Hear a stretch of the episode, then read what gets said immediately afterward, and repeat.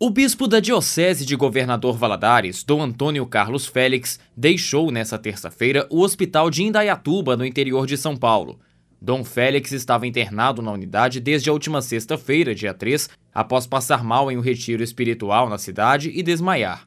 Ainda na sexta-feira, o bispo diocesano teve que ser submetido a um cateterismo, mas no sábado, dia 4, o hospital confirmou que Dom Félix não sofreu um infarto. O bispo esteve internado na UTI até o último domingo, dia 5, quando foi transferido para um quarto da unidade e ficou em observação.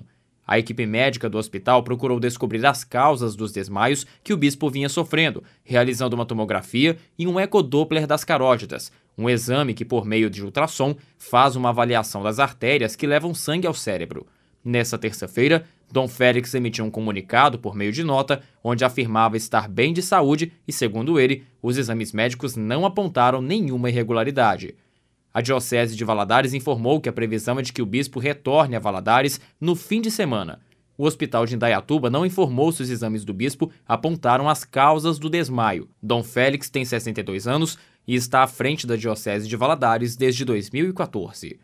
De Governador Valadares, Repórter Sávio Scarabelli.